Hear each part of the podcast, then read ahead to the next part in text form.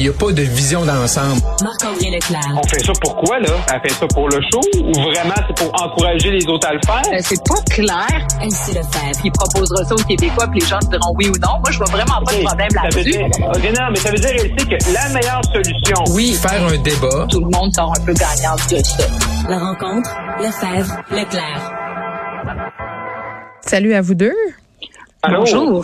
Hey, c'est un matin où j'étais très très contente d'écrire dans le journal de Montréal. Je vais vous le dire là, quand j'ai vu Oui. cette une où on avait des députés conservateurs euh, canadiens qui sont des anti-choix, leur face sur le front du journal. Je sais pas, ça ça me fait plaisir, Elsie. Tellement, moi aussi, l'image, elle est frappante, Mm. elle est marquante. Puis euh, c'est euh, c'est parce que c'est pas un petit groupuscule comme souvent on laisse à penser. tu sais. Donc c'est vraiment Mais ça un groupe ça. important. important d'élus qui sont d'ailleurs financés par des lobbies qui sont contre l'avortement et qui ont, oui, peut-être pas comme mission principale d'amener cette idée-là, mais qui travaillent tout de même en sous-marin sur ces idées-là. Il y en a qui amènent des projets de loi. Ou qui vont donc, couper des subventions à certains organismes aussi. Tu sais, ça peut se faire de tellement de façons à être anti-choix.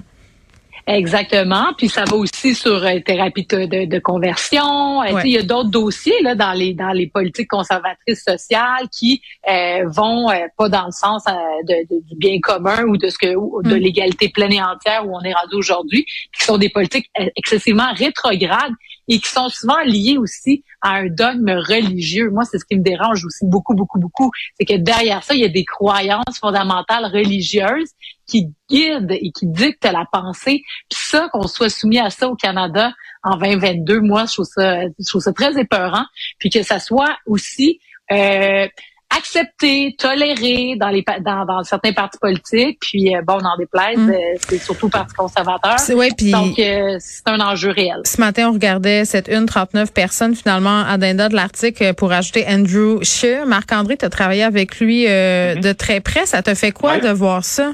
Ben, j'imagine que tu le savais en même temps. là. Ben oui, non, c'est ça. Je veux dire, je comprends pour, euh, je comprends pour le, le commun des mortels, des gens qui suivent moins la politique fédérale. C'est sûr que quand tu regardes ça, moi, ces gens-là, là, j'ai travaillé avec eux, je les connais. Puis de voir des femmes aussi là-dedans, on dirait que ça me, ça me fait Mais- de quoi. mais sauf que le, le, le, le- tu sais, bon, là, ce matin, le journal a porté une correction, tout ça, il manquait Andrew Scheer. Euh, Mais également, il y a des députés libéraux hein, qui sont euh, personnellement pro-vie Mhm. et qui, lorsque des votes comme ça, s'abstiennent, parce que Justin Trudeau lui a demandé que tout le monde, tout ça. Fait que, tu sais, c'est un jeu, et, et c'est pas non plus, tu sais, les gens, là, mettons, sur le- la une, c'est pas des gens, c'est des- gens quand tu parles avec eux qui ont pas tous la même définition ou qui ont pas non plus, ils ils ont pas tous le même élan de, tu sais, par rapport à cet enjeu-là, qui vont, ils ont, ils pensent pas tous de la même façon non plus, là. Fait que c'est à faire aussi attention euh, d'essayer là, de catégoriser des gens, parce que je même, je, je, il y a des députés sûrement qui ont été un peu surpris là, de voir leur visage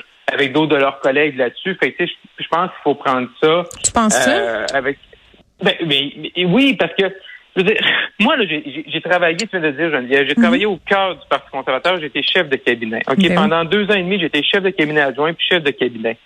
L'avortement, là, les seules fois que j'en ai parlé dans mon travail, c'est avant des préparations de débat ou avant des entrevues où on savait que le sujet allait être amené. OK? Il n'y a pas de député. Puis moi, j'ai géré là, des divorces avec des députés. J'ai géré un député, puis c'était sur la place publique, je peux en parler, qu'il avait envoyé des photos obscènes à quelqu'un, puis il y a eu du chantage de quelqu'un à l'e- à l'extérieur du Canada, ça a fait des manchettes. Oui. J'ai géré ça, de qu'il soit retiré du caucus, tout ça. J'en ai géré des affaires, je pourrais vous en compter jusqu'à demain matin. Mais il n'y a pas de député qui me disait Hey, on va faire de quoi en secret sur l'avortement. Tu sais, ça, je, je, je, je tiens à le dire parce que je Mais c'est plus subtil que ça, Marc-André, quand même. Je veux dire, des personnes qui ont Ben des ouais, vérités anti-choix, je veux dire, ils vont pas arriver avec une pancarte. Parce que ils financent, euh, bon, des, des projets qui vont dans le sens de leurs valeurs. Tu sais, c'est, c'est, c'est complexe, Mais cette ce que question-là. dire- Ce que je veux dire, Geneviève, ce que je veux dire, c'est que ces gens-là, là, qui sont Ouais. les 39 dont on parle, là, c'est Mhm. pas du jour, le matin, le 15 se lève, 15 viennent à la Chambre commune. Moi, j'étais le seul employé politique qui était au caucus. Oui. On n'en parlait pas de ça. T'sais, ils disaient, ils me tannaient pas pour que je pousse un projet de loi ou pour qu'on fasse un vote là-dessus. Fait que ces gens-là, ils ont leur position.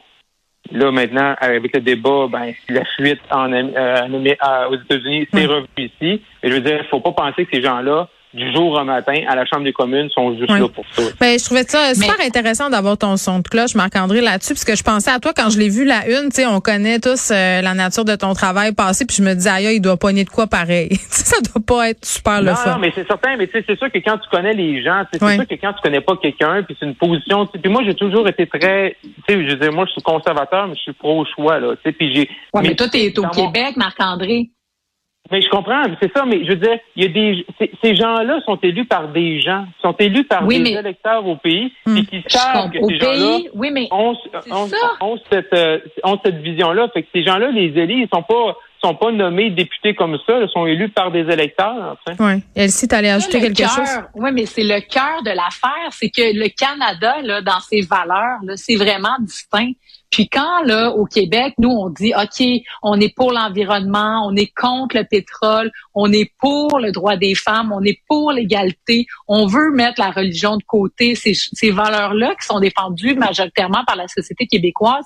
Mais quand il y a des gens qui disent non, non, euh, il y a rien qui est menacé, c'est pas vrai parce que dans l'ouest du pays, la majorité des élus conservateurs ont cette vision-là. Puis il y en a des députés ouais, euh, mais...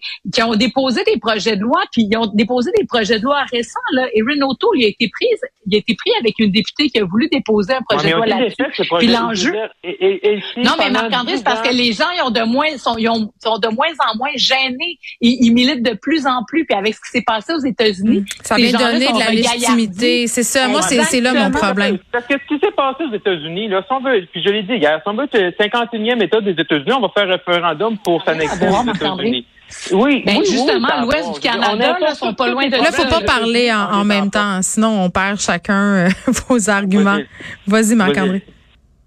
Mais ce que je veux dire, c'est que je veux dire, présentement, je veux dire, pendant, puis ça, c'est le travail des chefs conservateurs. Là. Ça, je le nie pas. Là. C'est mm -hmm. au mhm. chef conservateur puis un nouveau chef qui va avoir pour, à poser euh, justement, son autorité sur ces enjeux-là. Monsieur Harper réussi à bien le faire. Pendant dix ans, les conservateurs ont été au pouvoir. Ont été au pouvoir pendant quatre ans majoritaires et il n'y a pas eu, il n'y a rien qui a changé par rapport à l'avortement. Non, mais ils ont Donc, coupé ça, dans là, toutes sortes de on- programmes en lien avec tout ça. Ils ont coupé sur la Ben, réhabilitation non, en justice. non, ben là, oui. Il n'y a, pas, il y a pas, il y a, il y a pas, il y a pas, il y a pas une, pendant les quatre ans de majorité, pendant dix ans, là, ça l'a pas, ça l'a pas changé, là. Il a dit, il y a pas, il y a pas, ils n'ont pas touché à ça. M. Harper n'a pas touché à ça. Ici, au Canada, il y a pas, c'est pas de revenu criminel.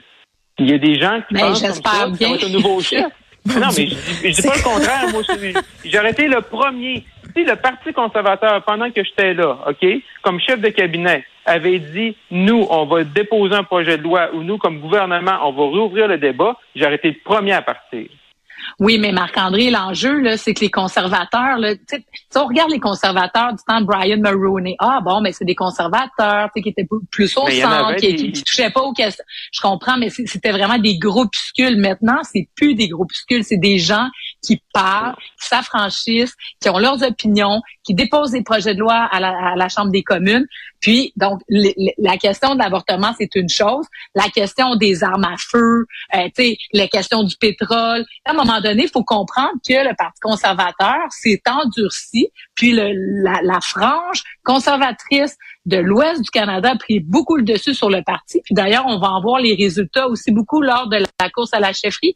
Donc, euh, le résultat de ça, un Jean Charest aujourd'hui qui a des positions vraiment plus centristes et plus, euh, euh, ben c'est ça, là, pour les droits des Ben, femmes, ben, pour ouais, mais l'environnement, mais il est complètement éjecté, là, il est complètement Ouais, off. mais, ouais, mais, ouais, mais sur- sur- on parle de, de l'avortement. Jean Charest, sa position, là, c'est la même position que Stephen Harper, c'est la même position que Pierre Poliev, c'est la même position que puis c'est la même position qu'Andrew Scheer. Fait que ceux-là Mais qui il aurait voyaient jamais pris ça au Québec, lui.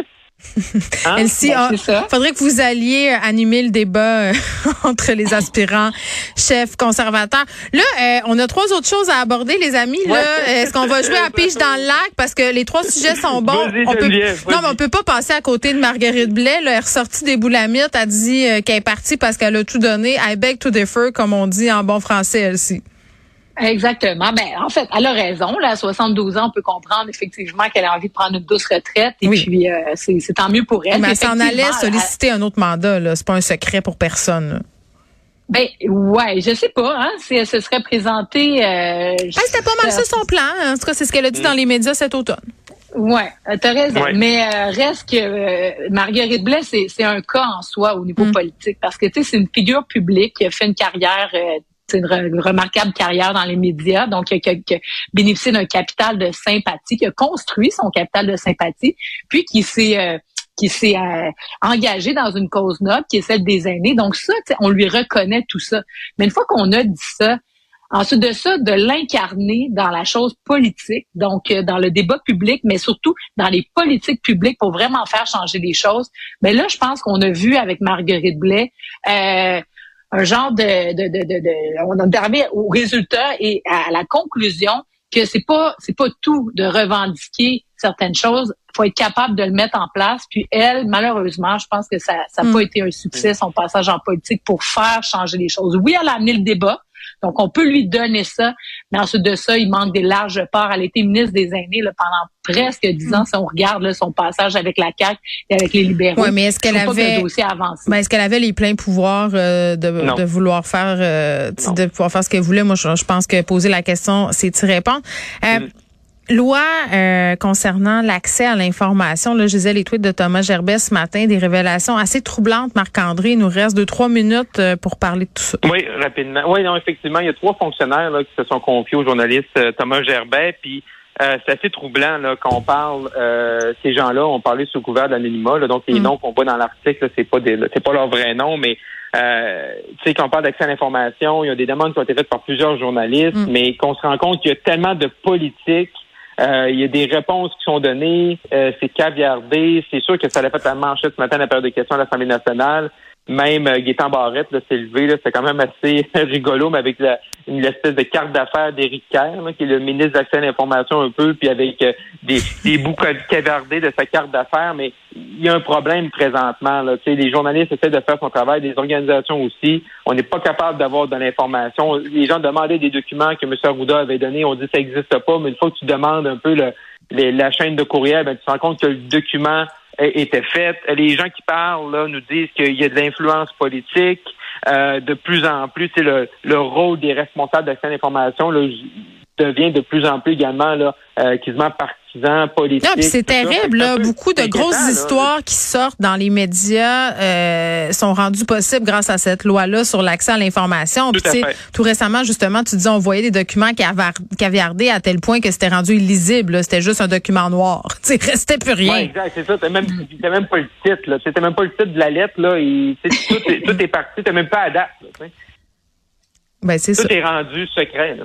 Ben c'est ça. Là, si vous écoutez euh, le balado par pure vengeance qui a été fait par Marie-Christine Noël sur l'histoire euh, de ce pilote, le pilote des stars là, qui a été accusé d'avoir scrappé les lignes à haute tension d'Hydro-Québec, elle dit bien là-dedans, puis elle explique bien là-dedans à quel point c'est difficile d'avoir de l'information. Ce rapport de 4000 pages là, qui a été remis suite euh, au procès de ce pilote d'avion-là est majoritairement caviardé. Donc, imaginez la job des journalistes d'enquête, comment c'est rendu compliqué quand il faut que tu comprennes qu'est-ce qui s'est passé dans un dossier, quand il te manque le trois quarts de l'information.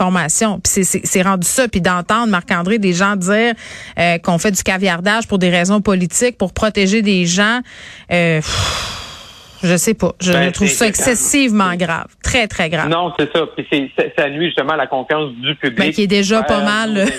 Ben, qui est déjà pas mal exactement. altéré. La confiance envers Mhm. le, pub- le- les médias, la confiance envers les politiciens. Donc vraiment, ce sont Oui. des révélations euh, qui font beaucoup jaser aujourd'hui. Merci à vous deux. À demain. Merci. À demain.